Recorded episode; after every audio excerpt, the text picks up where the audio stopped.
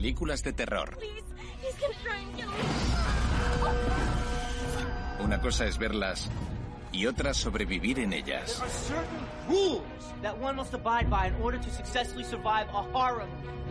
Nunca practiques el sexo. No bebas ni consumas drogas. Nunca, bajo ninguna circunstancia, digas. Pero una película sorprendió a Hollywood, a los críticos y al público al atreverse a desafiarlas todas.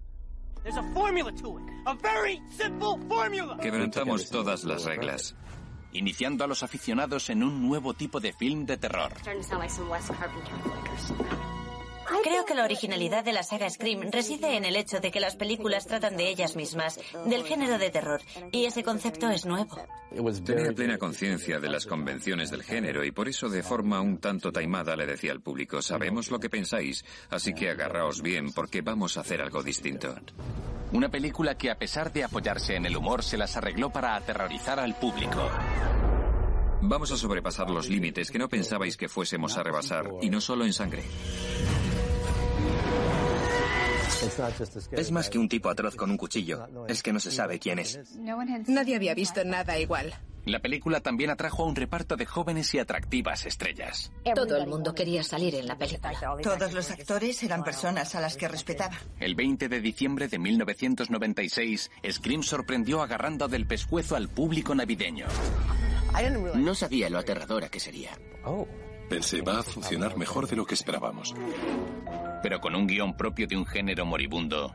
No había un momento peor. El terror estaba acabado. Un director emblemático que se negaba. La razón por la que rechacé el proyecto fue mi típica estupidez. Y una agria polémica sobre una localización clave del rodaje que dividió a una ciudad entera. Los periódicos locales se dedicaron a atacar la película. El estreno de esta película tuvo que superar un buen número de desafíos. Cuando la escribí estaba desesperado, no tenía dinero para pagar las facturas y además debía tres meses de alquiler y una letra del coche. Wes estaba en el punto de mira del estudio porque no lo veía claro. En la jerga de Hollywood, eso significa que están a punto de despedirte. La clasificaron no apta para menores. Me preguntaba si sería el último clavo en el ataúd profesional de algunas personas. Esta es la historia de un guionista novato, un director desesperado por un éxito y un estudio inconformista que reinventaron las reglas del terror y rescataron el gusto por las películas de miedo. Esto es Dentro de Scream.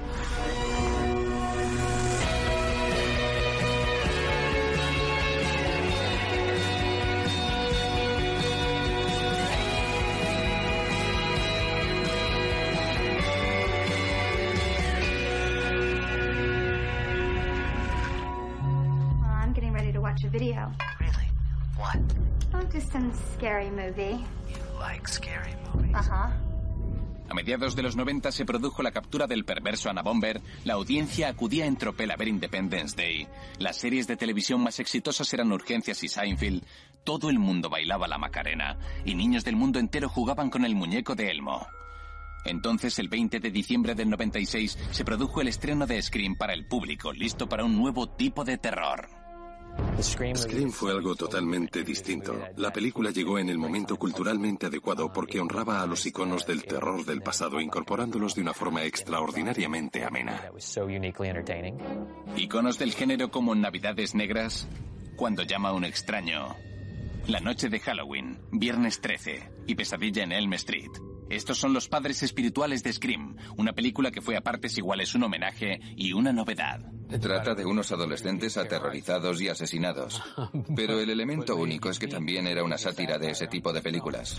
El film trata de una aparentemente típica adolescente cercana a la mayoría de edad, rodeada de un grupo de amigos íntimos.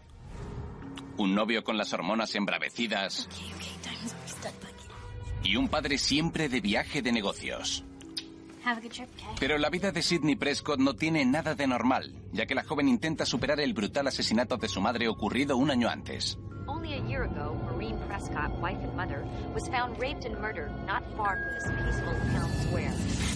Cuando las cosas parecían volver a la normalidad, la apacible localidad de Woodsboro vuelve a sufrir el azote de un asesino. Alguien va detrás de Sidney. Alguien que está llevando la pasión de la joven por las películas de miedo demasiado lejos. Es completamente distinta. ¿Quién sabe lo que puede pasar aquí? Pero en esta película de carnicerías era más que un asesino enmascarado al acecho. Describiría Scream a mis amigos como una juerga de instituto que sale muy, muy mal. Scream era genial, inteligente y divertida. Y además se tomaba las muertes y los sustos muy en serio. Los chicos comentan los asesinatos. Hay una chica tímida llamada Sidney Prescott, interpretada por Nev Campbell, de la que no se sabe mucho, aunque luego nos enteramos de que está relacionada con los sucesos porque su propia madre había sido asesinada. El acusado es Cotton Weary. No creo que antes se hubiera hecho un guion de terror tan intrincado, enrevesado y lleno de secretos ocultos. Uno de los elementos más logrados es el misterio, y Scream le saca muy buen partido. No parabas de preguntarte quién podría ser el asesino, porque podría ser cualquiera. Creo que el pasado de Sidney regresa y le obsesiona. Y ella tiene que encarar y superar el asesinato de su madre. De esta forma, la historia quedaba anclada en algo con lo que todos podemos implicarnos emocionalmente. El dolor le ha hecho ver la vida.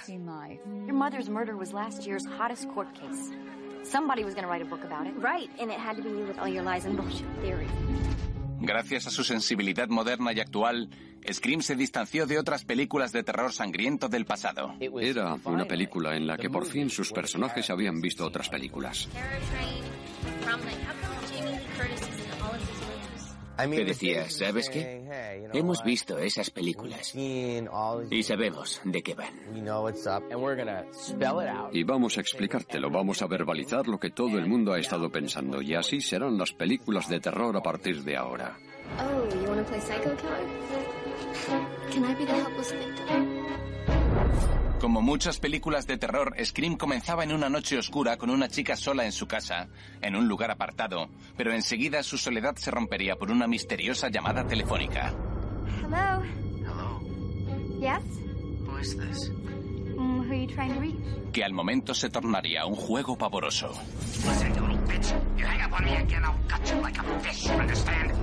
La gente pensó que Drew Barrymore estaría toda la película. El hecho de que fuese Drew Barrymore y que muriera indica que las ideas preconcebidas que tuvieras acerca de la película están equivocadas. Pero hay otras víctimas probables, comenzando por los amigos de Sidney, quienes ofrecen una imagen única, aunque cínica, de la vida de los adolescentes de los 90. Parte de los logros del guion es la forma en que los personajes hablan entre ellos. Hay una especie de insensibilidad ante la violencia que obviamente crea más emoción, expectación y pavor ante lo que ocurre. Not just talking killed, we're talking splattered movie killed. Ripped open from end to end. Son demasiado listos por su propio bien y quieren saber hasta dónde pueden llevar las cosas y qué sacarán de ello. El primero es Billy, el novio de Sidney, quien a pesar de sus atractivos aparentes, encabeza la larga fila de sospechosos. Es encantador, misterioso. Tiene muchas cosas. Billy es un personaje muy interesante porque tiene algo malo, pero como es guapo y simpático, se libra. Igual que ocurre en la vida real.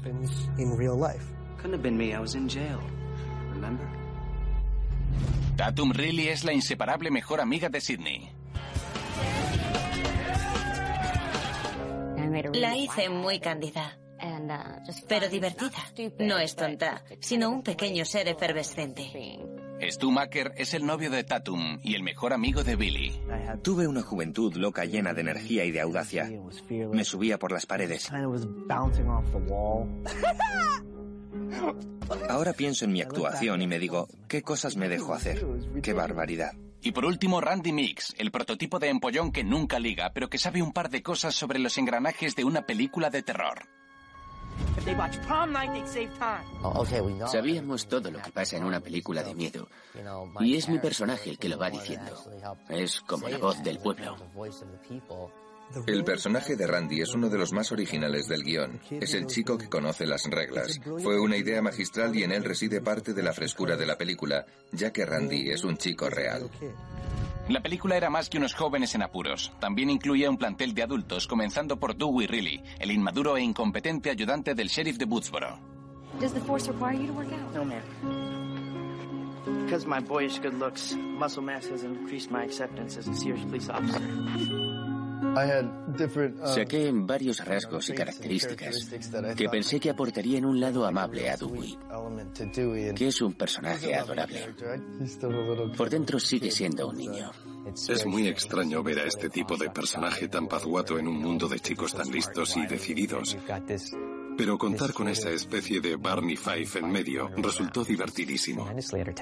El antagonista del ayudante Dewey es la reportera hiperagresiva Gail Weathers, que no se detiene ante nada hasta que consigue lo que quiere.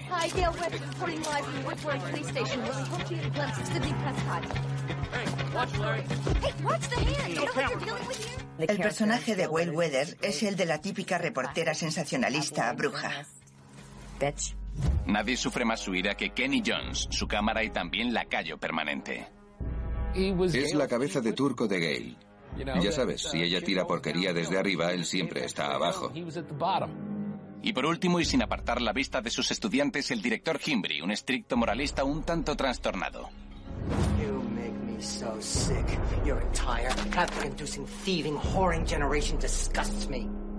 El director Himbry y el sheriff Borg son los únicos adultos de verdad. La madre está muerta y el padre está en un viaje de negocios. Así que no parece que haya más adultos. Imagino que la razón de que el padre tenga que irse es usar al personaje como pista falsa. Well, he's not a suspect, is he? We haven't ruled him out as a possibility.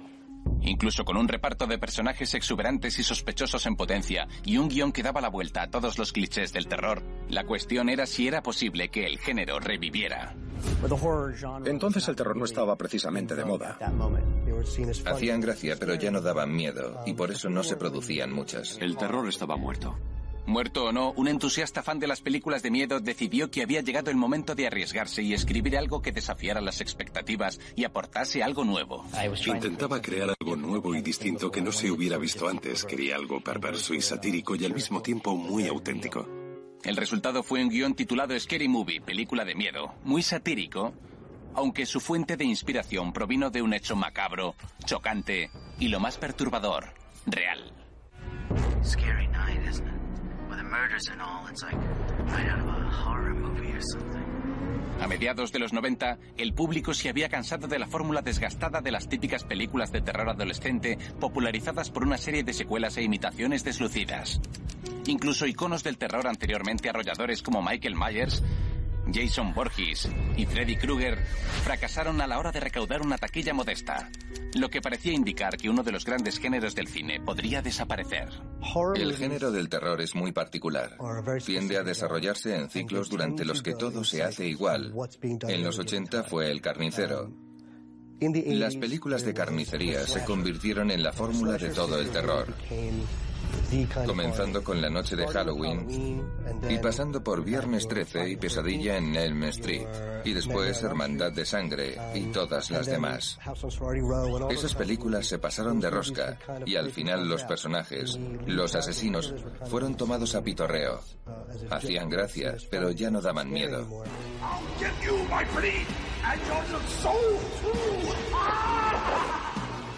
Quizá lo que pasaba era que al género de terror no le iba muy bien.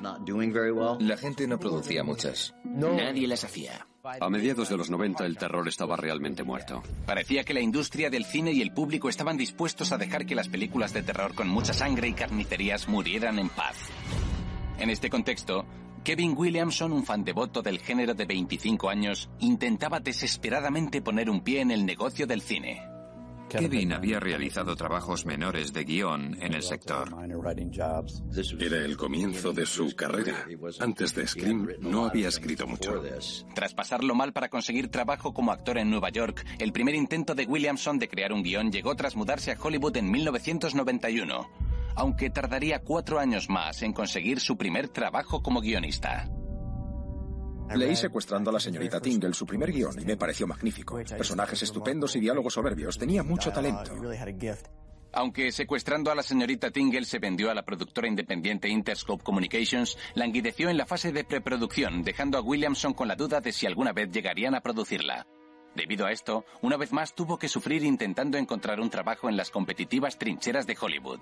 Queríamos encontrarle un trabajo tras la venta de Secuestrando a la señorita Tingle, pero el terror, que hasta entonces había triunfado, estaba apagándose, marchitándose. Buscar un trabajo en el género de terror no era lo más atractivo. Así que estaba costándonos mucho encontrarle a Kevin un buen encargo. Para mantenerse, Kevin Williamson trabajó como guardián de la casa de un amigo suyo. Esta decisión y sus grandes aprietos económicos le colocaron en el lugar adecuado en el mejor momento, justo cuando en un programa de noticias informaban de un hecho luctuoso. Estaba cuidando de la casa de otra persona y viendo un especial informativo sobre un asesinato real. Mientras lo veía, comenzó a asustarse. Williamson tenía derecho a asustarse, ya que estaba sentado solo en una casa en silencio, viendo una historia real acerca de un despiadado asesino en serie de Florida. El relato era tan pavoroso y tan increíble que parecía sacado de una película de terror. Entre noviembre del 89 y agosto del 90, Denny Rolling asesinó a cinco estudiantes en Gainesville, Florida. Los medios de allí le apodaron el destripador de Gainesville. Su cuerpo estaba en una posición forzada y la cabeza sobre una estantería para impresionar a quien accediera a la escena del crimen. Rolling entraba en los pisos y residencias de estudiantes universitarias desprevenidas y las torturaba, decapitaba, violaba y mutilaba colocándolas después en posturas grotescas para acentuar la vorágine y la carnicería realizadas. Por fin el caso se resolvió y el 15 de noviembre de 1991 se inició el proceso de juicio oral contra Danny Rolling por los asesinatos de Gainesville. La terrorífica historia real del destripador de Gainesville sirvió a Williamson de inquietante recordatorio de su película de miedo favorita, La Noche de Halloween un auténtico clásico del género que cuenta la historia de Michael Myers, un asesino imparable que había aterrorizado a Williamson a los 12 años tanto como le había inspirado. Lo mejor es que había visto todas las películas de terror. Y la noche de Halloween había sido la más determinante. Le encanta la noche de Halloween y todo el género, y además tiene un sentido del humor maléfico. Llamó a un amigo, supongo que para tranquilizarse, pero terminaron hablando de películas de terror, cuál es tu favorita y todo eso. Uh, I don't know. You have to have a favorite. What comes to mind? Halloween. You know, the one with the guy in the white mask who walks around and stalks babysitters. Aquello fue la génesis de lo que luego sería Scream. Aquella terrible noche nació la idea de un nuevo tipo de film de terror. Uno que se basaría en las convenciones de las películas de miedo que Williamson había amado de niño. La trama le llegó enseguida. Pasé tres días encerrado en una habitación en el desierto y allí salió todo.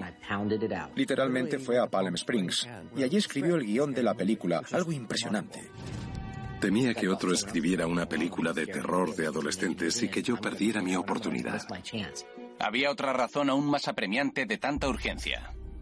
Cuando la escribí estaba desesperado, no podía pagar las facturas y además debía tres meses de alquiler y una letra del coche.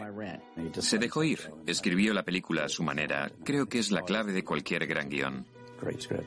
Al crear un guion que mezclaba los clichés de sus películas de terror favoritas con su propio estilo de humor negro, Williamson corrió un gran riesgo. ¿Respondería Hollywood a una película de miedo en la que una buena dosis de humor se fundía con el terror? En el 94, Williamson, un actor sin trabajo convertido en guionista, ideó un nuevo concepto de película de terror que les daría la vuelta a todos los clichés del género.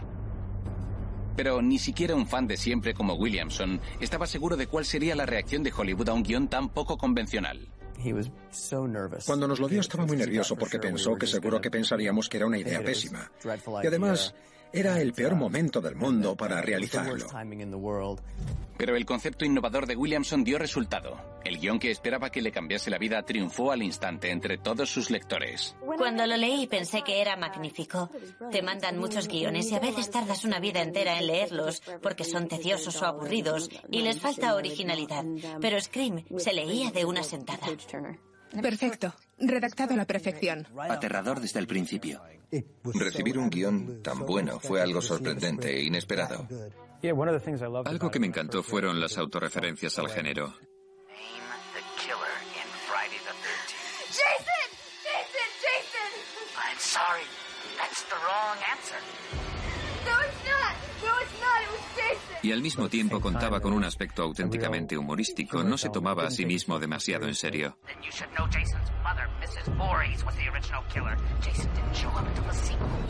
Lo redacté para que se leyera bien porque quería venderlo. Quería que la gente de Hollywood pensara estos diálogos son buenos, los personajes atractivos y los giros del guion ingeniosos. La respuesta de Hollywood no se hizo esperar mucho. En cuanto a la estrategia, elegimos a los mejores productores, los más inteligentes que se nos ocurrieron para reforzar el proyecto y encontrar financiación.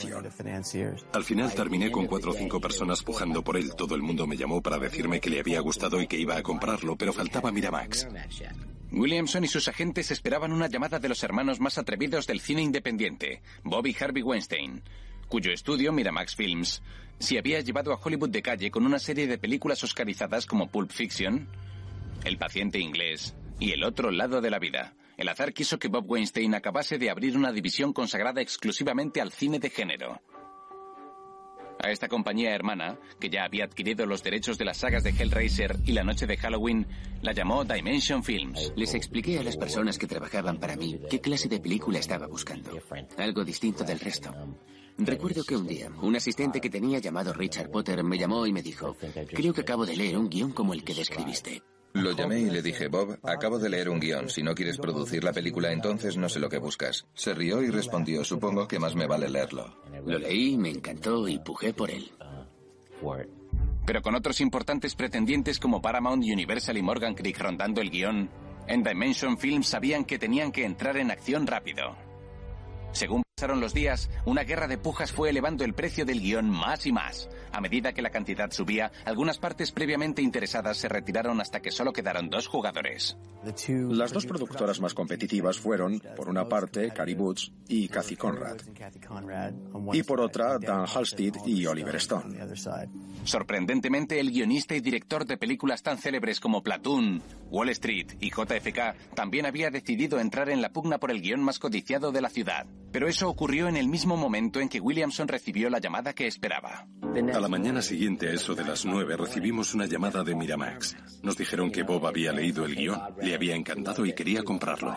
¿Cuánto es? ¿Cuánto es? se convertiría en una pregunta importante a la hora de resolver qué comprador produciría la entonces llamada Scary Movie. Cuando entregamos nuestra oferta, había una guerra de pujas y la nuestra no era tan alta como algunas de las otras. La decisión de aceptar una de las ofertas solo podía tomarla Kevin Williamson. Bob entendió el guion y le gustaba el género. La noche de Halloween era una de mis películas favoritas, así que conectamos al instante. A la hora de referirse a los personajes y a las situaciones que han aparecido en las distintas películas de terror, Kevin es el Quentin Tarantino del género. Al adquirir el guion más codiciado de la ciudad, Dimension Films asentó su futuro como uno de los jugadores más importantes en el mundo de las películas de género. También cambió para siempre la vida de Williamson, pues su pago inicial de 280.000 euros le permitió emprender una carrera que le convertiría en la nueva voz de una generación. Sin duda, Kevin le había tomado bien el pulso a los adolescentes estadounidenses del momento.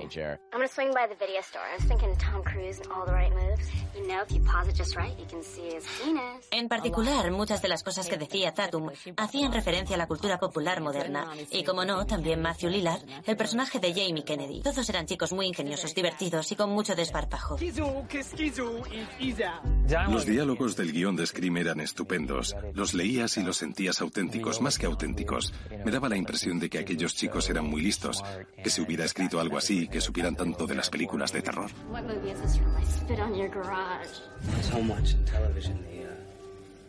The Exorcist was on. What's that werewolf movie with E.T.'s mom in it? The Howling, horror, straight ahead. Tras acceder oficialmente y por derecho propio al mundo de Hollywood, todo el mundo hablaba con entusiasmo del nuevo guionista más de moda en la ciudad, un hombre que se había hecho con un hueco vacante en el panorama de cine durante más de una década. Una película sobre adolescentes y la vida en los institutos auténtica, oportuna y hecha para una generación específica. Se valió de las fórmulas de la carnicería y de John Hughes y les dio un aire moderno y contemporáneo. Sin duda la película era muy moderna y estaba centrada en la generación más joven. Parecía una cinta de John Hughes salida de madre. Los chicos de las películas de John Hughes siempre parecían jóvenes de su tiempo.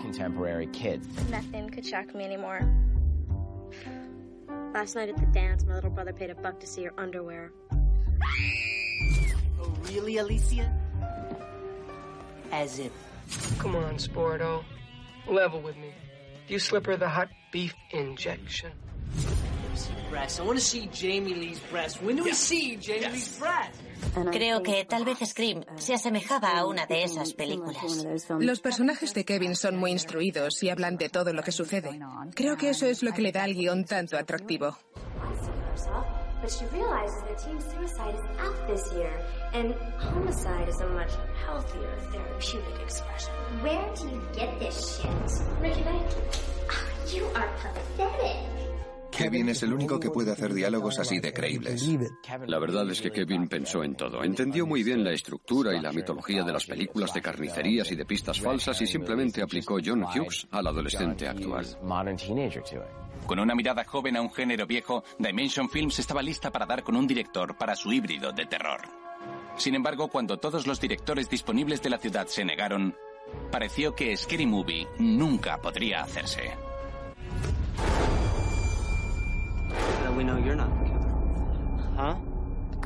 El guion de Scary Movie, escrito por Kevin Williamson, se había llevado a Hollywood de calle y había colocado a su joven creador en el carril rápido hacia el éxito. Pero la productora se enfrentó a un obstáculo importante, encontrar un director que lograse fusionar los elementos satíricos del guion con el terror más espeluznante. La primera persona que se nos ocurrió fue Wes Craven. Si piensas en Pesadilla en Elm Street, aunque sea la única película que hayas visto, sabes que ese tipo sabe cómo asustarte. ¿Por qué Wes? Porque es el mejor. Así que pensé que si íbamos a hacer la primera película con Dimension, ¿por qué no contar con el mejor? No mostró mucho interés, lo cual fue una gran decepción. La rechacé y no cambié de opinión durante mucho tiempo. Sé que se la propusieron a George Romero y a Sam Raimi, a las figuras del mundo del terror. Siempre hay otra lista de directores, pero si la miras es para echarse a llorar. Estábamos perdiendo el tiempo a propósito porque lo que queríamos era que la dirigiera Wes. Wes quería hacer otras cosas. La discusión era si quería volver a dirigir terror. Entendía que no quisiera dirigir otra carnicería. Con su pozo de talento secándose, Dimension Films, el estudio encargado del proyecto, seguía esperando que el director que habían elegido cambiase de parecer. Wes Craven había influido en el cine de terror de los 70 con La última casa a la izquierda y luego en los 80 con Pesadilla en Elm Street. No se puede exagerar la gran influencia que Wes Craven ha ejercido sobre el cine de terror, ya que no ha dejado de dirigir películas para generaciones distintas, todas las cuales son de su tiempo.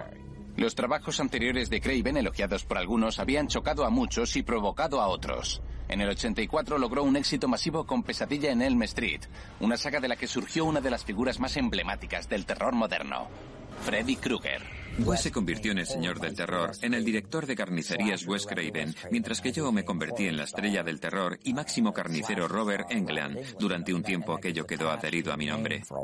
Enseguida Craven se encontró totalmente inmerso en el mundo del cine de terror. Un lugar en el que pudo utilizar su talento para explotar el espanto más sobrecogedor para crear el efecto más intenso. Una vez leí una entrevista con Wes en la que decía que en el reino del cine de terror uno puede hacer lo que quiera y explorar cualquier cuestión a condición de que cada 10 minutos hubiera un sobresalto y cogieran a alguien.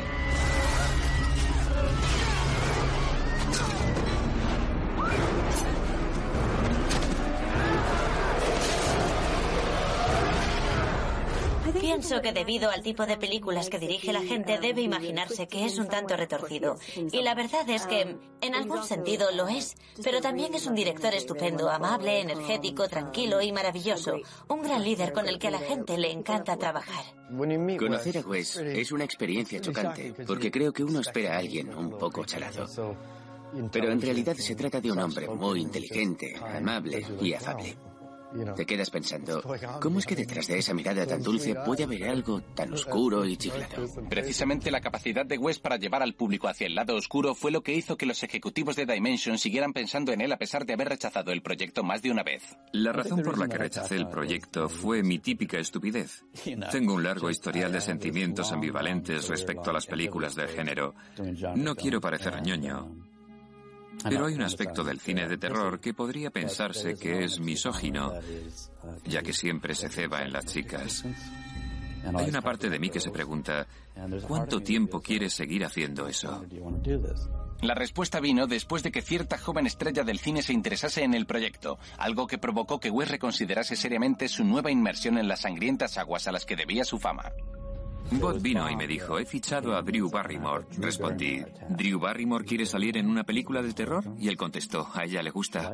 Conseguir que Drew Barrymore entrase en Scream fue un gran paso adelante. En aquellos momentos, Drew era famosa, una estrella, pero no era la superestrella que es en la actualidad. A pesar del fichaje de Barrymore, Craven tardó en desechar sus resquemores iniciales.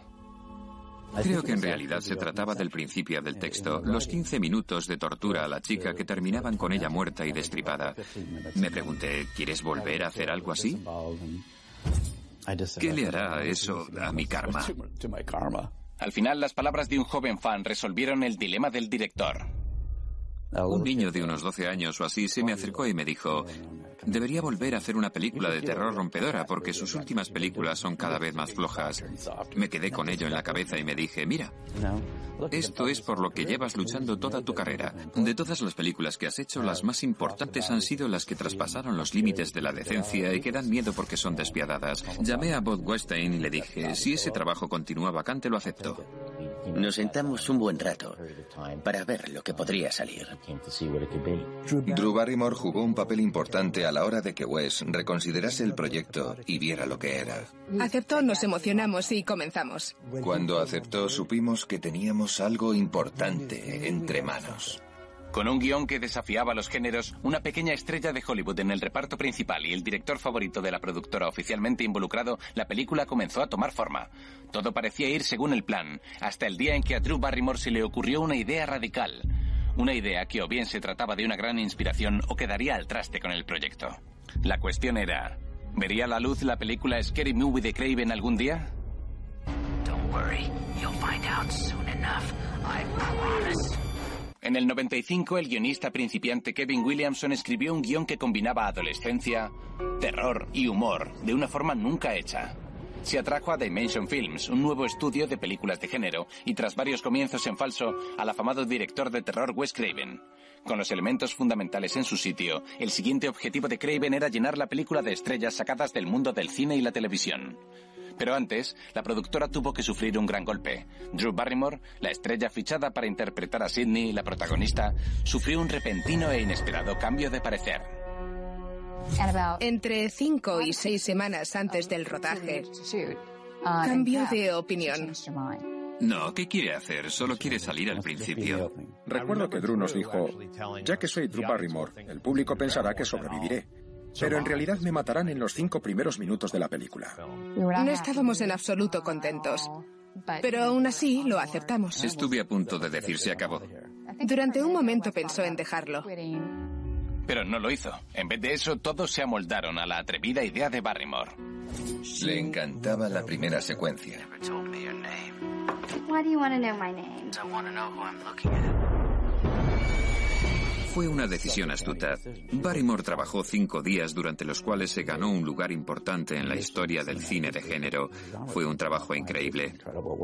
Aunque Drew Barrymore no interpretaría a la protagonista, enseguida los productores y Wes Craven se dieron cuenta de que perder a su estrella no significaba perder el poder de su estrellato. El fichaje de Drew atrajo al resto del reparto.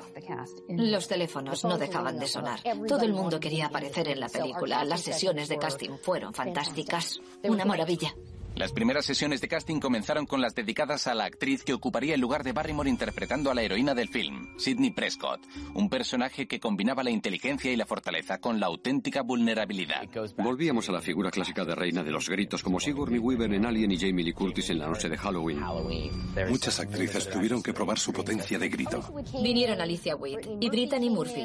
Reese Witherspoon no vino, pero sin duda su nombre estuvo circulando. Al final, el papel de Sidney recaería sobre una actriz que en el 96 había hechizado al público juvenil gracias al film de culto Jóvenes y Brujas y a su papel fijo en una serie semanal de gran éxito.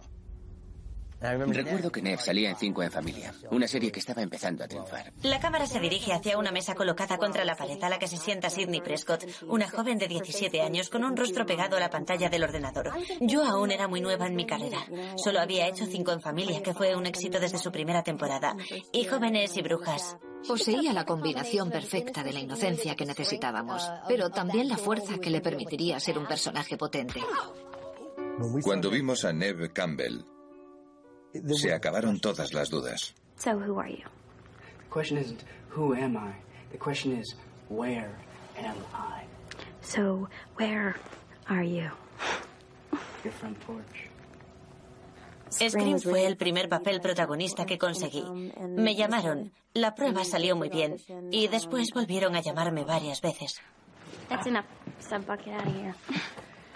Do you see what you do to me? Do you know what my dad will do to you?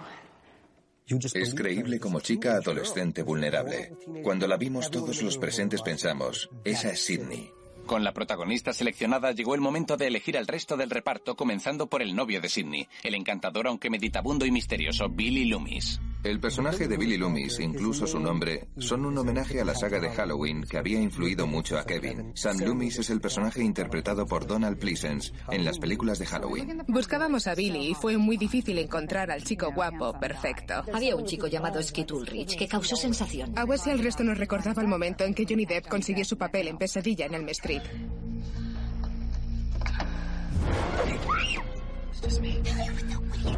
Lo clavó, no había duda. Era Billy. Era fabuloso. Era el chico guapo perfecto. Si vuelves a verlo te das cuenta de que lo hizo perfectamente. Sheriff, I didn't kill anybody. Todas las chicas se volvieron locas, así es como se comprueba. Todas las chicas se sonrojaron y comenzaron a sudar. Norman Bates have a motive? No. And did they really ever explain why Hannibal Lecter liked to eat people? Don't think so. You see, it's scarier when there's no motive, Sid. Sabía que era la nueva sensación de Hollywood. Si me permite decirlo así, Slick era el típico guapo ingenuo. La siguiente en la lista era Tatum Riley, la fiel amiga de Sidney. Ese mismo año había visto a Ross McCowan en el Festival Sundance en una película titulada Maldita Generación. Me quedé prendado de ella. Desde atrás, un dedo le toca el hombro. Se gira para ver a Tatum Riley. Misma edad, despreocupada, atrevida. Creo que Tatum era descarada y al mismo tiempo poseía una gran dulzura, como en la escena del dormitorio. Bam! Sid, super bits. Rose es atrevida, como Tatum, su personaje. Creo que tenía mucha gracia. Un personaje con carcajada. A pesar de tener que competir con rivales como Rebecca Gayhart y Melinda Clark, a los responsables de la película les cupieron pocas dudas acerca de quién se quedaría con el papel. Probamos a muchas para ese papel y al final no hubo vacilaciones porque Rose encarnaba todo lo que Tatum tenía que ser. Rose se las arregla para ser al mismo tiempo mona y seductora. Encontrar al actor adecuado para el papel fundamental de Stu Macker, el guapo novio de Tatum y mejor amigo de Billy, fue cuestión de dar con un actor joven en el momento y lugar justos. El día en que Matthew Lillard llegó, estaba en la otra esquina de la sala acompañando a su novia, que estaba trabajando con otro director de casting. Lo miré y le dije, me pareces muy bueno para el papel, ¿te importaría venir y hacer una audición, por favor? Al lado de Tatum se encuentra Stuart, su novio, con sus brazos alrededor de su cintura. Es un imitador de Billy. Casi tan chulo, casi tan guapo, casi tan atrayente como él. Se esfuerza demasiado.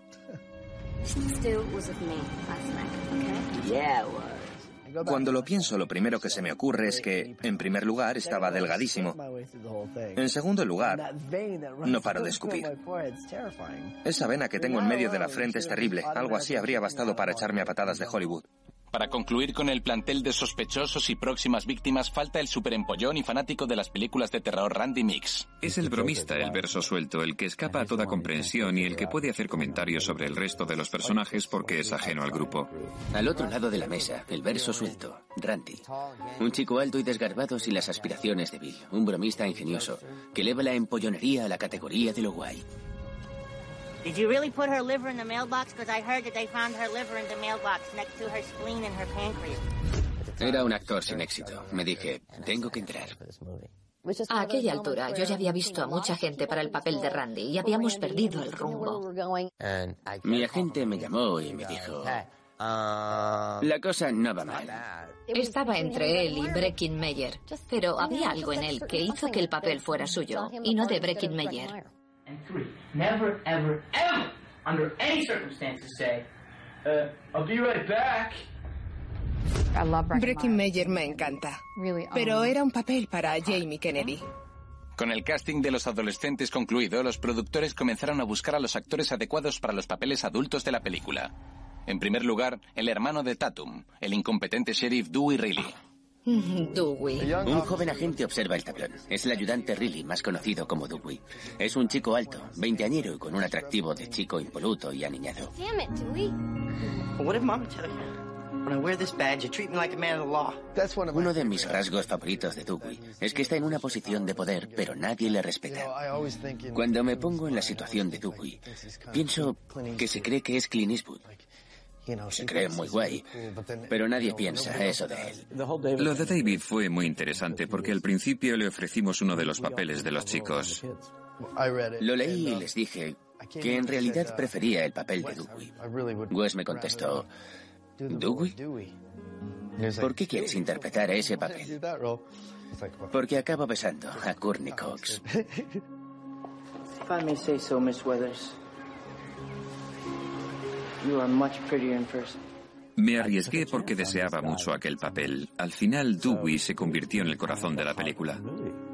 La antagonista de Dewey era Gail Weathers, una cínica reportera televisiva y un papel difícil de asignar hasta que, por sorpresa para todos, una actriz de televisión presionó con todas sus fuerzas para obtener el papel. Le ofrecimos el papel de Gail a Janine Garafolo, pero lo rechazó. También estuvimos a punto de contratar a Brooke Shields, pero entonces conocimos a Courtney. Quería el papel de Gail Weathers porque es una auténtica bruja y llevaba tiempo sin interpretar ese tipo de personas, ya que había pasado mucho tiempo en la serie Friends. Era lo mejor que había salido de Friends. Quiero decir que para ella aparecer en una película como Scream significaba mucho porque todos estábamos acostumbrados a verla en la serie número uno. Tuve que ser muy persuasiva para conseguir el papel porque ellos no me veían como una bruja.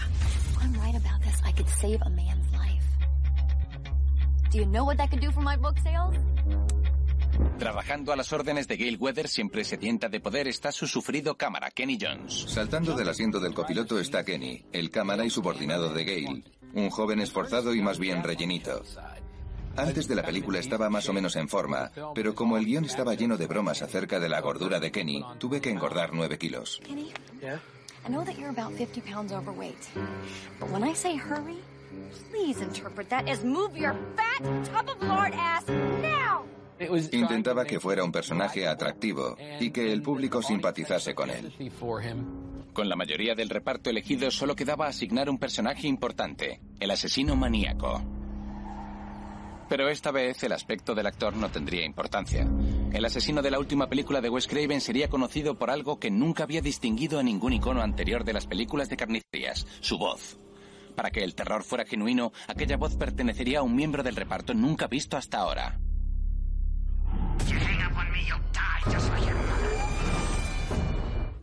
Con el reparto de la nueva película de terror de Craven casi terminado, solo quedaba buscar al intérprete del último papel importante, el asesino enmascarado del cuchillo. Como muchos asesinos de las películas de terror del pasado, Ghostface sería interpretado por un doble, mientras que la amenazante voz del asesino sería prestada por otro actor desconocido.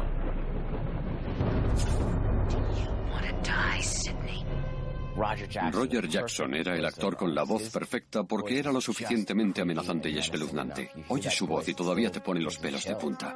Me contrataron para la escena con Drew Barrymore. La intención era que yo interpretase la escena y que luego me doblaría la voz. Creo que Roger aportó mucha inteligencia y pavor. Seguramente mucha más inteligencia de la que habíamos previsto. No solo fueron su inteligencia y su capacidad para crear pavor lo que hicieron que el veterano actor consiguiera el papel, sino también su capacidad para aterrorizar a los actores con los que trabajaba. De hecho, aunque Jackson solo puso la voz al asesino, en cada toma permaneció en el set y al teléfono, aunque totalmente oculto de la vista de sus compañeros, lo cual añadía intensidad al halo aterrador del personaje. Eso fue lo más interesante, que Wes no permitió que los actores supieran quién ponía la voz al asesino. Mantenerme separado fue algo muy importante, porque mi trabajo consistía en asustarles durante el rodaje. Y no hay monstruo más aterrador que el que uno crea con su propia imaginación. Creo que fue una magnífica decisión por parte de Wes que ningún actor conociese a Roger, ya que eso nos ayudó a no salirnos del papel al no estar familiarizados con él como persona real.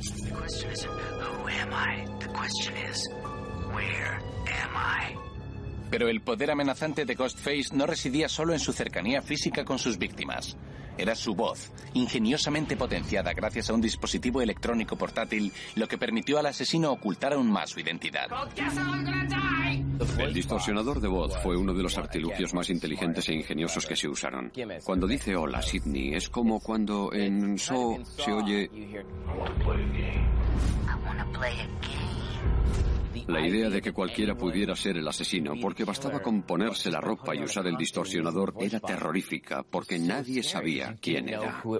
El siguiente paso en la creación de Ghostface fue encontrar la imagen más coherente con aquella voz amenazante, una tarea que parecía sencilla, aunque se convirtió en una fuente de frustración creativa para el director y los técnicos de efectos. El guion solo dice Ghostface, cara de fantasma. No teníamos ni idea de su aspecto. Sobre el papel es fantástico, pero ¿cómo se plasma eso en una imagen? Wes tenía que rodar la película, así que obviamente se planteó la pregunta, ¿qué aspecto tiene este tipo? Incluso algunos de los mejores técnicos de efectos de Hollywood se mostraron desorientados a la hora de hallar el rostro apropiado para el asesino emblemático de la película. Mucha gente estuvo haciendo bocetos de personajes de terror como brujas, trasgos, monstruos y vampiros. Se los enviaron a Wes que decía, me gusta o no me gusta. En nuestra primera reunión de producción, llevé los bocetos y se los enseñé a Wes. Dijo, tal vez, no sé. El momento del rodaje se acercaba y nuestro departamento seguía haciendo máscaras. Nada de lo que vimos nos pareció bueno. No era apropiado porque no tenía peso. Ninguna máscara me pareció la correcta. Una vez más, la solución para Craven fue una cuestión de estar en el lugar y en el momento justos. Estábamos explorando y terminamos haciéndolo en la casa donde rodaron La sombra de una duda. Allí encontré a Ghostface. La casa estaba ocupada por una mujer mayor. Sus hijos habían crecido y se habían ido de casa. Subí y allí estaba la máscara, en la habitación de su hijo. Cogió la máscara y la envió a Dimension Films, donde dijeron, nos gusta.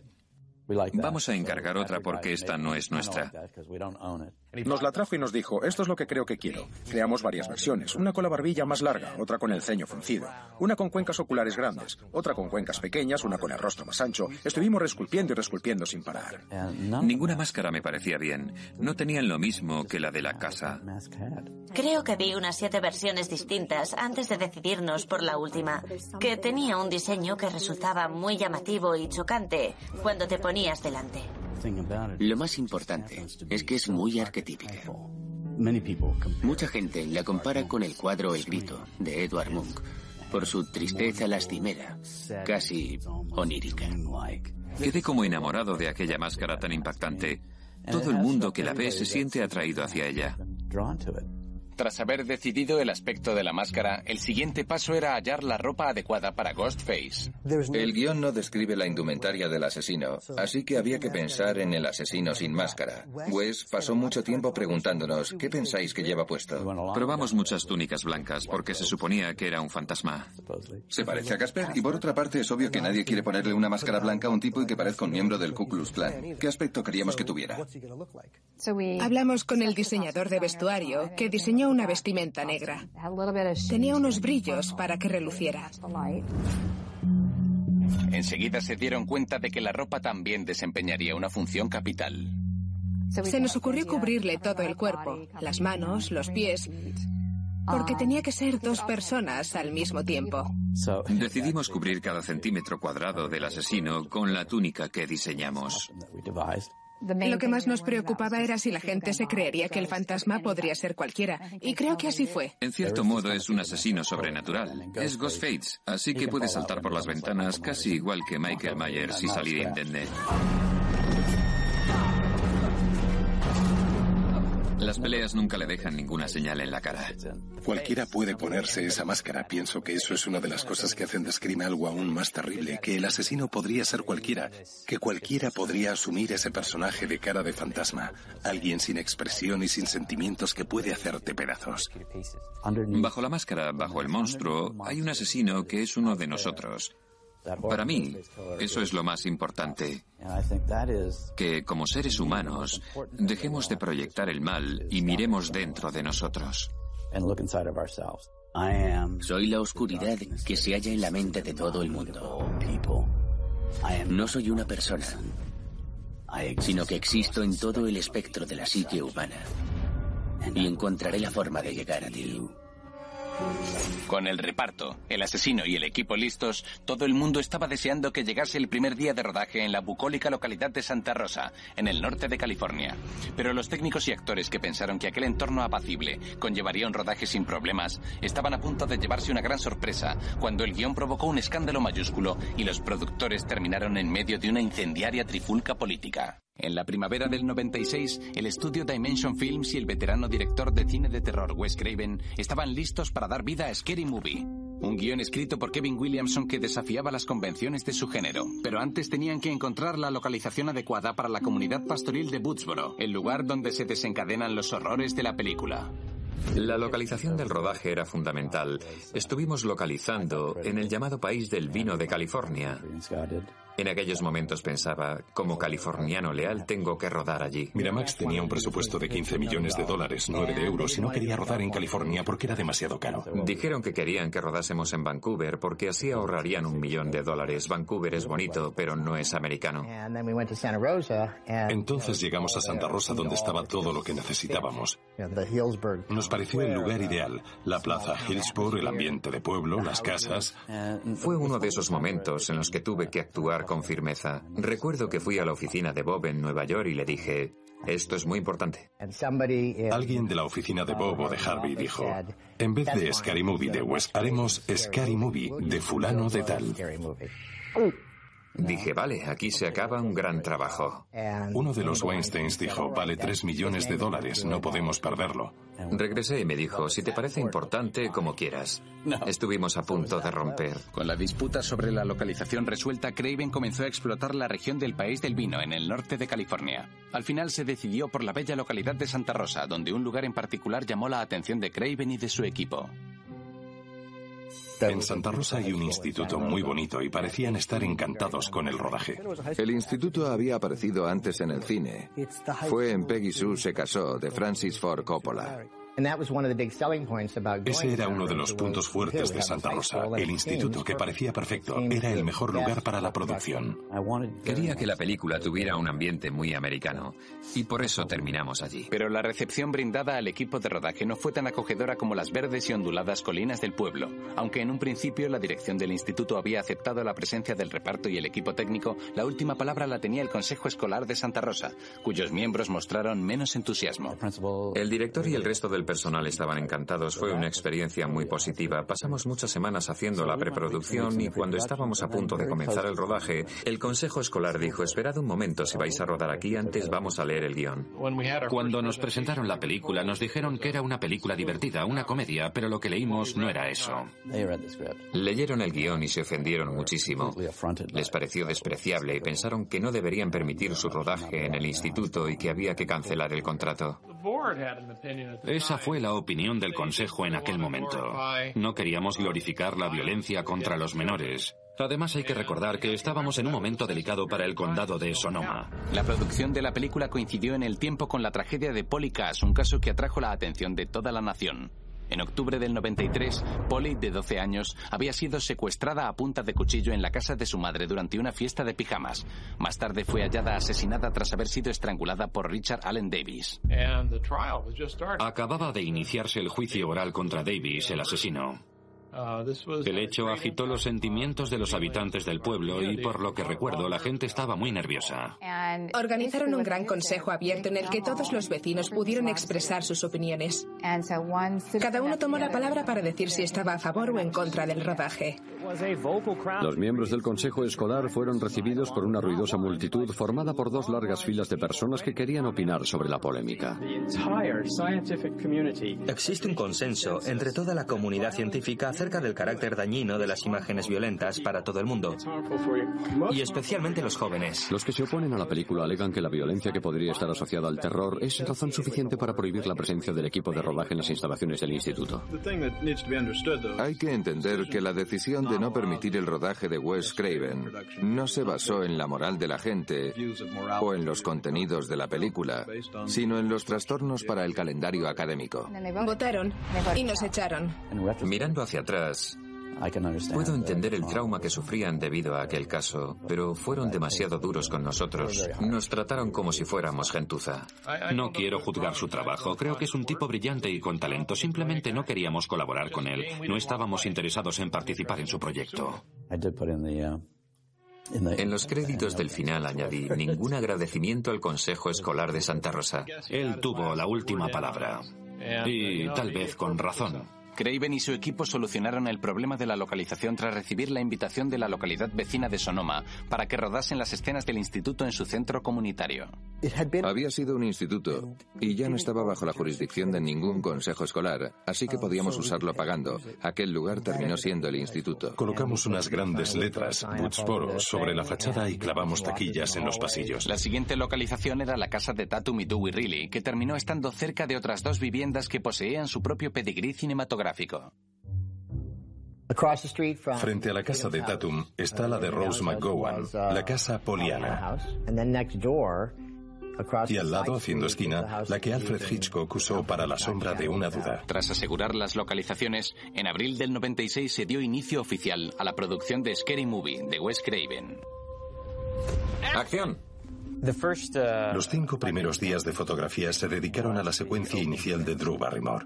El personaje de Casey era muy cercano, sola en casa, haciéndose unas palomitas. Es vulnerable, pero piensa que está a salvo porque está en su casa. Las imágenes iniciales con Drew tenían que ser totalmente inocentes y poco a poco se irían cargando.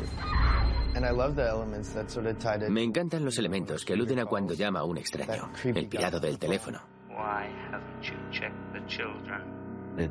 Es un icono de la cultura popular. Solo tienes que decir... Y todo el mundo sabrá de lo que se trata.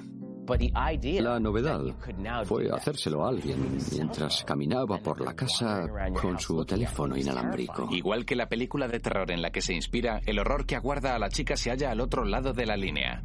El trabajo del actor de voz Roger Jackson consistía en crear la amenaza que proporcionara mucha autenticidad a la interpretación de Drew Barrymore. Mi trabajo consiste en matarlos de miedo.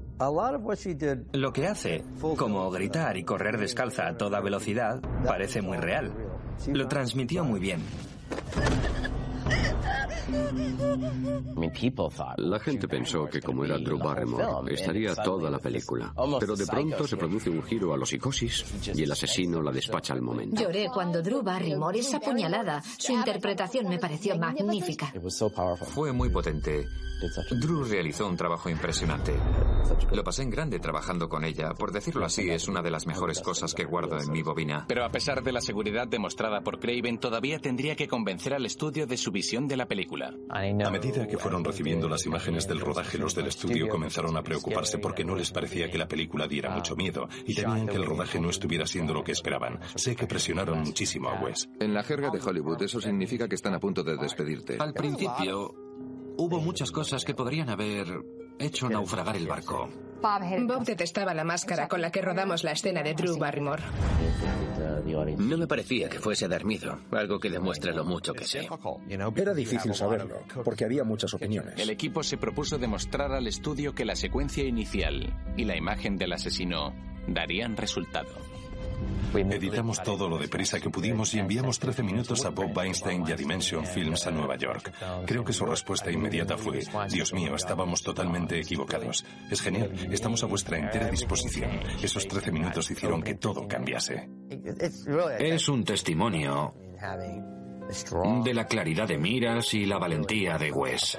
Con las primeras escenas terminadas, Craven guió al equipo y al reparto hacia adelante, pero nada podría haberlos preparado para la que sería la noche más larga, agotadora y sangrienta de la historia del cine de terror. En la primavera del 96 y a pesar de la amarga disputa entre el Consejo Escolar de Sonoma y el equipo de Scary Movie para conseguir un permiso de rodaje en un instituto de la zona, la producción de la película siguió adelante. Además, la actriz Drew Barrymore había renunciado a interpretar a la protagonista. En vez de eso, optó por encarnar a la primera víctima del asesino del sangriento film.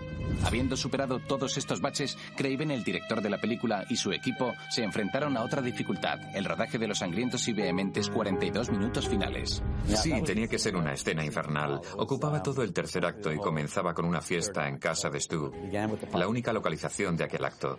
Todo transcurría en la misma escena, la 118, consecuencias A, B, C, D y así hasta todo el alfabeto. Fue increíble que sobreviviéramos a la escena 118. La llamaron gente que vive y gente que muere. Pasar noche tras noche en aquella casa pareció algo interminable. En esa escena, Billy y Sid hacen el amor. Randy explica las reglas del terror. Dewey y Gale aparecen y la cosa continúa y continúa. Pasamos una vida entera en aquella localización. En el último acto de la película, que se rodó durante 21 agotadoras semanas, la mayoría de los personajes memorables de la película morían, empezando por Tatum, la mejor y más leal amiga de Sidney. Fue una noche fría y lluviosa. Rose McGowan pasó mucho frío. Hasta el día de hoy me preguntan si tenía algún tipo de prótesis en el pezón. Algo que no sabía ni que existiera. No tenía ni idea de lo que pasaba, pero la escena se hizo muy popular entre los chicos. Sus pechos eran muy turgentes. Como hacía mucho frío, se le endurecieron los pezones. Quedó bien, ¿verdad? Pero McGowan tenía preocupaciones más urgentes, como la muerte de su personaje. La muerte de Rose McGowan era muy buena, pero hubo un problema. Dijo que no sabía gritar. Tuvo que esforzarse mucho porque la maten en la puerta del garaje. Tuvieron que clavarme a la gatera para que no me cayera. Acabé con heridas causadas por las carreras, los gritos y por haber estado colgada de la gatera. Al final me las arreglé para caber dentro. Fue estupendo que cupiera, hizo más de lo que pensamos. También estupendo, al menos para los actores, fue el hecho de que nadie, ni siquiera el ayudante Dewey, hermano de Tatum, pareció reparar en la prematura muerte de su pobre hermana. Me entristeció mucho que Dwirily no sintiera la muerte de su hermana. Es obvio que debería haber lamentado la muerte de mi hermana. Canalla insensible. Eso ocurrió después, en el hospital. ¿Cómo muerto? El próximo en encontrarse a merced de Ghostface fue Kenny, el cámara. Ese fue el día en que mi primera mujer vino a visitarme. Recuerdo que me abrieron el cuello. Hola, querida, por cierto. Levanté la cabeza y el cuello se abrió. Se pegó un susto de muerte porque el maquillaje era muy realista, incluso de cerca. La sangre y el dramatismo de las muertes en la pantalla causaron la misma conmoción que la inesperada pérdida de un elemento clave del equipo de filmación. Me gustaría decir que yo sobreviví a la escena 118, aunque la verdad es que me despidieron la última semana de rodaje. Un día fuimos a trabajar y Mark no estaba. Tenía gracia que hubieran despedido al director de fotografía y que nadie dijese una palabra al respecto. No sé. Creo que Wes y él tuvieron diferencias creativas. No tengo ni idea de lo que ocurrió entre Wes y el estudio, Bob y Harvey. Pero lo que sí sé es que aquella noche, cuando vimos las tomas del día, Wes me miró y me dijo, todo está desenfocado. Discutieron sobre algo relacionado con el enfoque. Wes y Marianne entraron desde otra sala y dijeron, esto es lo que queremos que hagas. Despide a los cámaras, a todos, al grupo entero. Esa es la solución. A veces el director de fotografía se enfrenta y dice, si queréis despedirlos a ellos, tendréis que despedirme a mí. Les pregunté si también querían un nuevo director de fotografía. El problema es que te tomen la palabra.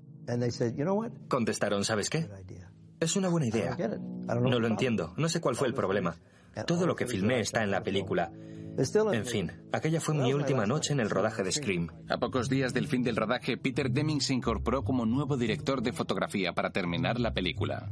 Craven y su equipo se dispusieron a rodar la última revelación de la película, el desenmascaramiento de Ghostface y el pavoroso descubrimiento de la intensidad del asesino. Creo que la revelación fue magnífica, algo inesperado para el público. Es uno de esos momentos en los que deseas acercarte al guionista, estrechar su mano y decirle has logrado algo que nadie ha hecho antes. Vi la película en un cine repleto y me quedé alucinado oyendo a la gente que intentaba adivinar quién era el asesino. Cuando ves una película así del estilo ¿Quién lo hizo? La mayoría de las veces intentas averiguar quién es el asesino. Sin duda, la mejor pista falsa es que no hay un asesino, sino dos.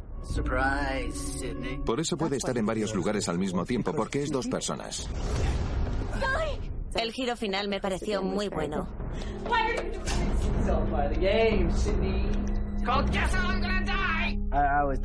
Me lo planteé como si se tratara del Capitán Garfio y el señor Smee en Peter Pan. Hay un líder malvado, bello y carismático al que todos siguen, pero tiene un ayudante que se lo hace todo. Era una especie de dúo dinámico. Billy, el personaje de Skid, es el cerebro de la operación. Seguramente el personaje de Matthew Lillard está enamorado de él y está dispuesto a hacer todo lo que diga. El nivel de demencia es increíble. Eran terroríficos de verdad. Si piensas en lo que hacían, abrir a gente en canal, colgarla de árboles, matarla en puertas de garajes. El nivel de locura era increíble, eran auténticamente terroríficos. Rodábamos escenas intensas una tras otra, culminando con Billy, Stu y Sid en la cocina acuchillándose y con todo el mundo lleno de sangre. Recuerdo con claridad las imágenes de Nev, Skid y yo sentados en charcos de sangre cubiertos de sangre. Comenzabas la noche empapado de sangre y la terminabas al amanecer igualmente cubierto de sangre. Pasé semanas cubierta de jarabe de maíz. Al final se me hizo un poco asqueroso. Además, hacía muchísimo frío. La sangre estaba helada y pegajosa. Y en cuanto a Wes, una de sus frases más conocidas en los rodajes es ¡Más sangre! Más sangre, no seáis roñosos. No paraba de decir, más sangre. Pero la escena más sangrienta aún no había llegado. Se trataba del combate decisivo entre Sidney y sus dos asesinos cuando le revelan el móvil de sus crímenes. Aquí comienzan a revelar el móvil. Cuando vendí el guion había dos bandos. Uno decía que no debería haber móvil, porque daba más miedo que no hubiera ninguno.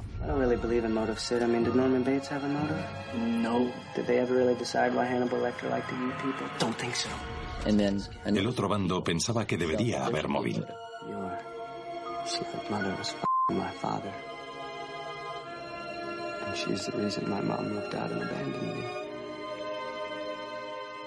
Tomé nota de ambas opiniones y el resultado final fue las dos.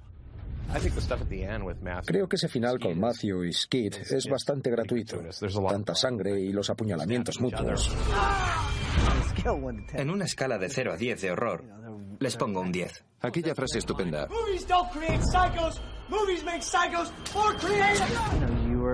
Le dio la vuelta a las convenciones del género. Nosotros también las conocíamos, pero no íbamos a seguirlas y si lo hacíamos seríamos muy conscientes de ello. Creo que Kevin fue muy ingenioso al darle la vuelta al terror de esa forma, de modo que la película incluyese autorreferencias. El público piensa, sé lo que va a pasar, pero después no lo sabe.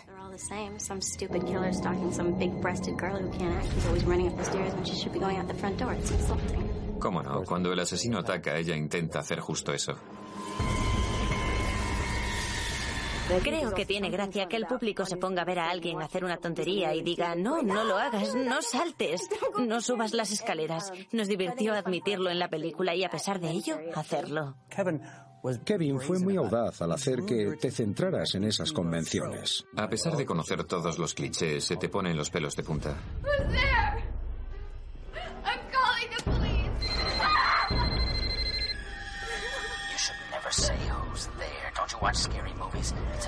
Esas convenciones son muy antiguas y en las películas los personajes hacían lo mismo una y otra vez. No salgas, no, he oído un ruido extraño y tengo que salir para que me maten.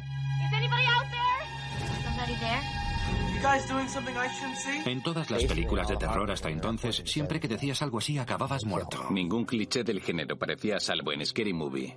La película incluso llegó a destrozar la que parecía ser la regla más espeluznante de las películas de terror. En las películas de terror nunca se hace el amor. No practiques el sexo. Esa es una de las reglas. Si lo haces, morirás. Si quieres seguir con vida, no tengas relaciones con nadie. El personaje hace un montón de cosas que, según la película, no debería hacer si quiere sobrevivir. Pero a pesar de eso, sobrevive.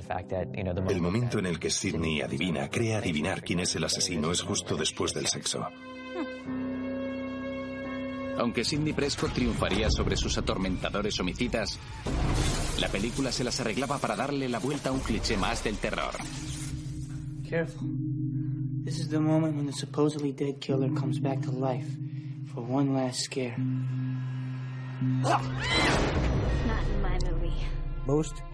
En la mayoría de las películas de terror no puedes matar al asesino y los policías siempre mueren. Mi personaje debía morir a las primeras de cambio. Nos gustó tanto el trabajo de David que lo recuperamos.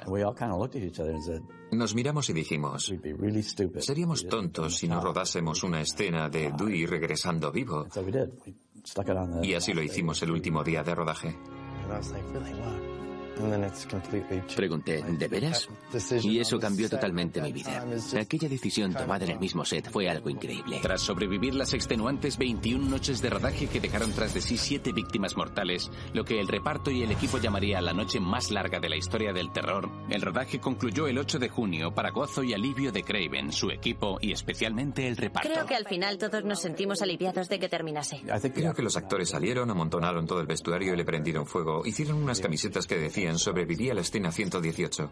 Aunque el reparto quedó libre y la mayoría del equipo técnico había sobrevivido a la escena 118, las batallas del directo estaban lejos de concluir. Cuando la MPAA, encargada de clasificar las películas, entró en juego, una vez más Craven fue cogido desprevenido, esta vez en la forma de una clasificación de no apta para menores de edad el beso de la muerte de las películas. En el verano del 96, tras 40 días de rodaje y después de haber superado contratiempos de localización, cambios de reparto a última hora y el rodaje de uno de los finales más largos y sangrientos de las películas de carnicerías que se recuerdan, la producción de Scary Movie, una película que desafiaba al género del terror, concluyó. Pero el director, Craven, se vería inmerso en otra agria disputa por su película, esta vez con el Consejo de Clasificación de la Asociación Cinematográfica de los Estados Unidos. Scream se salió del molde, nadie sabía qué era, así que fueron a por ella. Cuando intentamos rebatir la decisión de la MPAA que era tan exagerada, tuvimos que ir nueve veces. Es un proceso muy largo y caro. Al final la MPAA puede decir, vale, volveremos a verla dentro de dos semanas y te fastidian. La MPAA siempre va a por nosotros. Lo peor que le puede pasar a un director es tener que cortar algo. Aunque al principio Craven se negó a cortar nada, Dimension Films no podía permitirse arriesgarse con una clasificación de no apta para menores. Mantuvimos una pequeña batalla con Bob Weinstein porque, como no, no querían que la película fuera clasificada como no apta para menores. Wes perdió la batalla y terminamos cortando algunas cosas. Es difícil aceptar una clasificación cuando no sabes por qué. ¿Hay mucha sangre? ¿Hay demasiada violencia?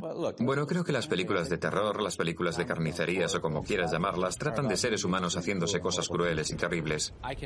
Wes tuvo que volver a entrar en la sala y eliminar algunos fotogramas de la sentencia de muerte de Kenny porque decían que la expresión de mi rostro era demasiado perturbadora. El argumento de Wes era que si era un asesinato tenía que ser perturbador. Seguramente las imágenes más gratuitas de la película son las del novio, el novio asesinado. Una de las cosas que no les gustó fue que sus vísceras sufrían el efecto de la gravedad. Salían y se caían.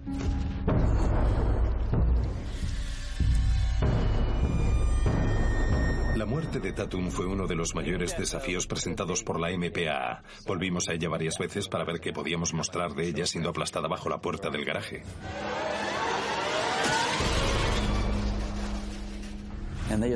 Lo que nos dijeron es que toda la escena 118, especialmente la parte de Bill y Stu en la cocina, era demasiado sangrienta y que teníamos que sacarla de la película. Eso habría matado la película.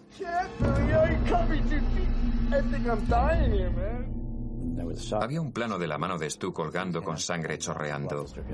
Creo que la MPAA dijo, eso es sangre fluyendo y no lo permitiremos, así que acorta el plano. Y lo acortamos. Pero los cortes de Craven no le dieron ni de lejos la clasificación de menores acompañados que necesitaba. Aquello se prolongó semanas enteras. El presupuesto se acababa, estábamos terminando la postproducción, ya habíamos editado todo y estábamos mezclando. Y además luchando con ellos porque pedían cambios. Cada cambio significaba que todos los departamentos tenían que rehacer algo. Fue un ir y venir con Wes escribiendo cartas y llamando para saber qué había que hacer para conseguir la clasificación para menores acompañados. Con la fecha del estreno en diciembre a la vuelta de la esquina, parecía que Craven necesitaría un milagro navideño. No íbamos a ninguna parte. Lo que ocurrió es que Bob Goldstein llamó a la MPAA como jefe del estudio. Lo único que sé es que a continuación nos dieron la clasificación que queríamos. Creo que fue porque les pedí que volvieran a verla, que entendieran el contexto en el que todo ocurría y que tomaran en cuenta el elemento humorístico. Le pregunté a Bob qué les había dicho y él respondió, les dije que era una comedia, una sátira. Obviamente, es una película intensa, pero no se merecía la clasificación que le habían dado. Aquello marcó la diferencia. Desde ahora, cada vez que haga una película, diré que es una comedia. Lo cierto es que Scary Movie tiene mucho de comedia. Las autorreferencias chistosas de Williamson y las alusiones a la cultura popular la distinguen de cualquier otra película de terror estrenada hasta la fecha.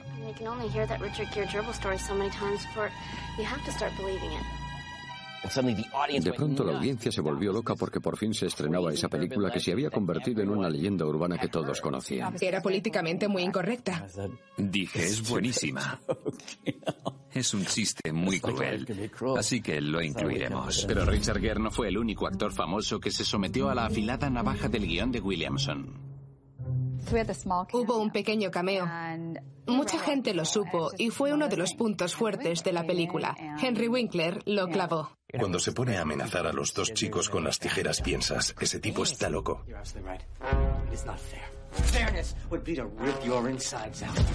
Ver a Fonsi morir en una película es algo impresionante. Ni siquiera Craven se libró de ser el objeto de uno de los muchos chistes de la película. Hay un plano famoso del conserje limpiando un pasillo.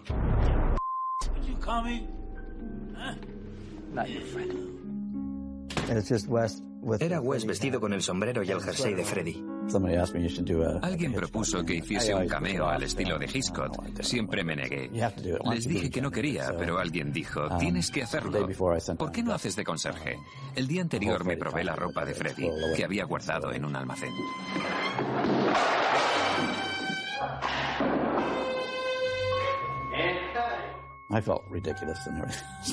Me sentí ridículo, pero por eso... Pero lo incluimos y parece ser que gustó. ¿Qué más puedo decir? Gracias a sus autorreferencias humorísticas y a sus autoalusiones, Scary Movie, la película de Williamson, parecía perfecta. Pero no todo el mundo estuvo de acuerdo. Le dije que el título estaba equivocado y me contestó. ¿Por qué? Porque es una película de miedo, de terror, con elementos de comedia. El título original de Scream era Scary Movie, película de miedo. Nos encantaba, pero después me enteré de que Bob quería titularla Scream Miedo. No nos gustó nada que cambiasen el título. Fue una orden terminante por parte de Bobby Harvey de que cambiásemos el título. Michael Jackson había lanzado una nueva canción y Harvey estaba escuchándola. ¿Cómo no se titulaba Scream? Los llamé y les dije, chicos, tenemos el título, Scream. Cuando pronunció el título se hizo un momento de silencio. Todo el mundo dijo, sí, ese es el título de la película. Esa fue una de las cosas en las que Bob se salió con la suya, gracias a Dios. Si ves la saga de Scream ahora piensas, no podrían haberle puesto otro título, es increíble. Tenía que ser Scream. Con su película completada, clasificada y titulada Scream de Wes Craven estaba por fin lista para su estreno, pero quedaba una última e importante pregunta que responder. ¿Estaría dispuesto el público a hacer cola para ver una película de carnicerías durante la que se considera la época más maravillosa del año? El 20 de diciembre de 1996, en plena temporada navideña, una película de terror sangriento que combinaba el miedo y el humor negro se estrenó en Estados Unidos. Era Scream, dirigida por Wes Craven. Bob dijo que nadie estrenaba películas de terror en Navidad y todos nosotros asentimos.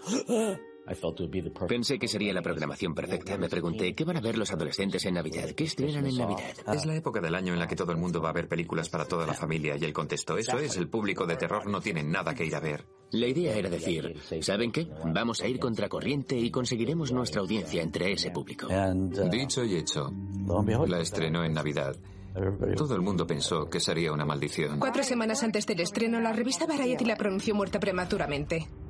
La película recaudó 4 millones de euros en su primera semana. Nada que ver con el regalo navideño que todos esperaban. Cuando recibí las cifras del primer fin de semana pensé, vale, se acabó. La gente escribía, Wes, estás acabado, algo que dicen de mí cada 10 años. Fuimos a ver la película y la sala estaba vacía. Pensamos, no lo conseguimos, no lo logramos, esto no va a recaudar mucho dinero. A pesar de las críticas negativas y de una recaudación inicial nada espectacular, Scream comenzó a dar señales de vida. Comenzó a ocurrir algo especial. La segunda semana la recaudación fue la misma. No bajó. No puedo exagerar la importancia de algo así. No bajó. Y el tercer fin de semana, más que el primero, todo el mundo quedó sorprendido y de pronto despegó.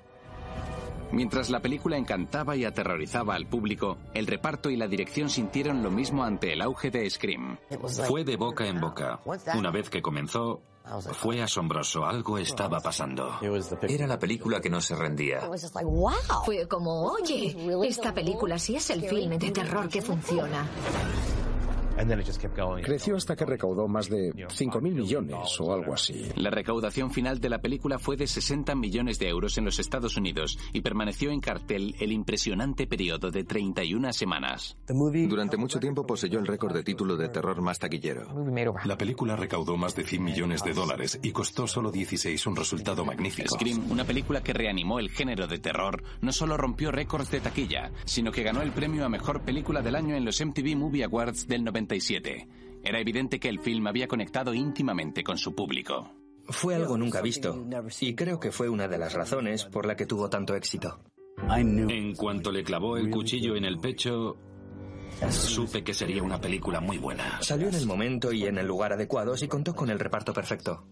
Sin duda Scream será recordada como la película de terror más famosa de los años 90. Eso es lo que pasa a veces con ciertas películas. Llegan en el momento perfecto y cuentan con un director estupendo y un equipo técnico y un reparto magníficos. Es como encontrar un tesoro. Mientras la química de los actores se convirtió en un factor innegable del enamoramiento de la audiencia con Scream, la experiencia detrás de la cámara estaba produciendo el mismo efecto en dos de sus estrellas.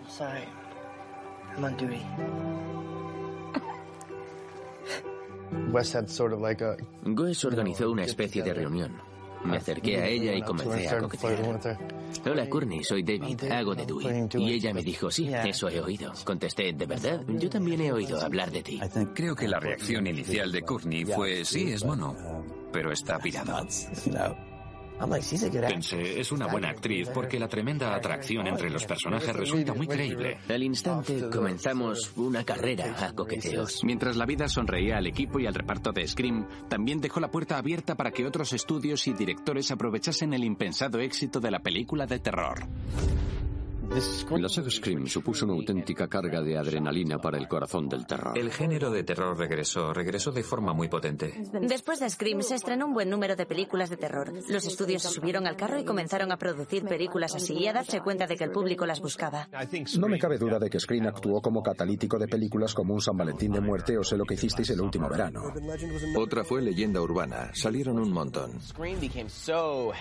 Hubo tantas imitaciones de Scream que casi se convirtió en una parodia que los protagonistas hicieran referencias a las otras películas. You know the part in scary movies where somebody does something really stupid and everybody hates them for it? This is it. Es la maldición de hacer algo nuevo y original. Pero la lista de películas de terror de carnicería seguía encabezada por Scream. Cara de Fantasma seguiría aterrorizando a Sidney y a sus amigos dos veces más, en Scream 2 y Scream 3. Ambas darían la vuelta a las convenciones de las secuelas del género de terror.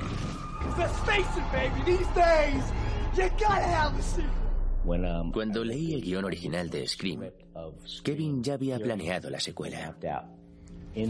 Al final del guion hay un esbozo de cinco páginas del siguiente Scream. Sabía dónde quería llegar. Obviamente seguimos a Sidney cuando entra en la universidad y se hace adulta. Fue algo casi sin precedentes en las películas del género. Y una de las cosas que me mantuvo unido a la saga. Siempre ha sido el mismo reparto. También los técnicos han sido casi los mismos, lo cual es maravilloso porque cada vez que lo hacemos es como si regresáramos a un campamento de verano. Es una experiencia muy agradable. Ver al mismo reparto regresar una y otra vez con Wes. Sin eso no sería Scream. Las secuelas son divertidas y me gustan, pero la primera fue auténtica, puramente terrorífica. Más que pensar que estaba haciendo secuelas, pensaba que estaba dirigiendo partes de una trilogía, algo que me encantó. El amor duradero por la saga Scream produjo el regreso de Craven, Williamson, Campbell, Arquette y Cox para otra ronda de horror 10 años después de los acontecimientos de Scream 3.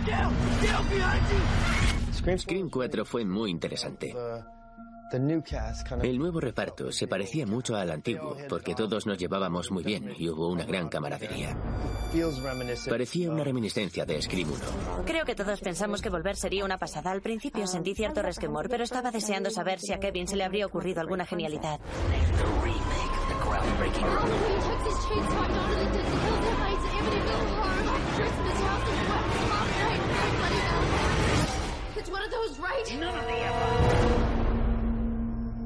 Fiel a algunas reglas del género, pero atreviéndose a quebrantar otras, Scream provocó risas, vítores y, por supuesto, gritos entre su público. Y al hacerlo cambió la faz del cine de terror. Quieres montarte en una montaña rusa, entrar en un cine a oscuras, que las luces se apaguen y entonces algo te pega un susto de muerte. Eso es lo que siempre me ha atraído del cine de terror. Yo diría que hay tres personas importantes que constituyen los baluartes de Scream. Una es Kevin, que lo ideó todo y escribió un guion fantástico. Otra es Bob Westheim, quien estuvo dispuesto a apoyar el proyecto y a poner un montón de dinero. Y supongo que la tercera persona soy yo. Nosotros tres trabajamos unidos, formamos un equipo bastante fuerte. Estoy muy orgulloso de que Wes haya estado en todas. Ya ha dirigido la primera, la segunda, la tercera y la cuarta. Y con suerte hará el resto. Me gusta mantener la continuidad. Las estrellas se alinearon para unirnos a todos y que hiciéramos algo que ha pasado a la historia del cine. Me sedujo. Incluso cuando voy a verla, grito y me río. Es una película muy ingeniosa porque funciona en muchos niveles. Recuerdo que decían, esto va a cambiarte la vida. Es increíble, tremendo. Esto te hará famoso. Entré en un pequeño restaurante y una chica me dijo, ¿te pareces al chico de esa película? Scream, el de las reglas. Yo contesté, ¿de verdad? Pensé, bien, fue la primera vez en mi vida que alguien me reconocía. Siempre ocupará un lugar especial en mi corazón. Y en cuanto a los fans, ellos lo hicieron posible. Ellos convirtieron la película en lo que es. Guardo el recuerdo del rodaje de Scream como mi experiencia más feliz en el cine. Scream lo fue todo para mí. Estoy muy agradecido a Wes por seleccionarme y a Kevin por escribir un guion tan maravilloso. Fue una bendición participar en una película tan divertida. Pero sobre todo, gracias a ella conocí a mi mujer, con la que tengo una hija. Así que difícilmente puede haber algo mejor que eso. Me encantan las películas así. Nunca me imaginé actuando en una película de ese tipo. Terminar haciendo algo tan distinto y trabajar con Wes Craven. No hay nada mejor que hacer una película con Wes Craven. Fue una aventura fantástica y lo sigue siendo. Para empezar, Kevin Williamson escribió un guion maravilloso. Se las arregló para hacer aflorar todo su talento y creo que al público le encanta la saga, porque son películas muy entretenidas. Fueron grandes éxitos y beneficiaron mucho a sus personajes. Han sido muy positivas para todas nuestras carreras. Fue muy divertido trabajar en ellas y agradezco mucho que sean parte de mi vida. Fue mi primera película y me dio la oportunidad de trabajar con Wes, uno de mis ídolos, que se convirtió en un buen amigo. Para mí ha sido como una historia de amor. No podría haber pedido un inicio mejor de mi profesión en el cine. Como director ha sido mi mayor éxito hasta la fecha y además me ha mantenido en contacto con un público muy joven y muy inteligente. Seguiré dirigiendo la saga mientras me resulte divertido. Gracias a todos. Os quiero a todos. Os destriparé como a un pescado.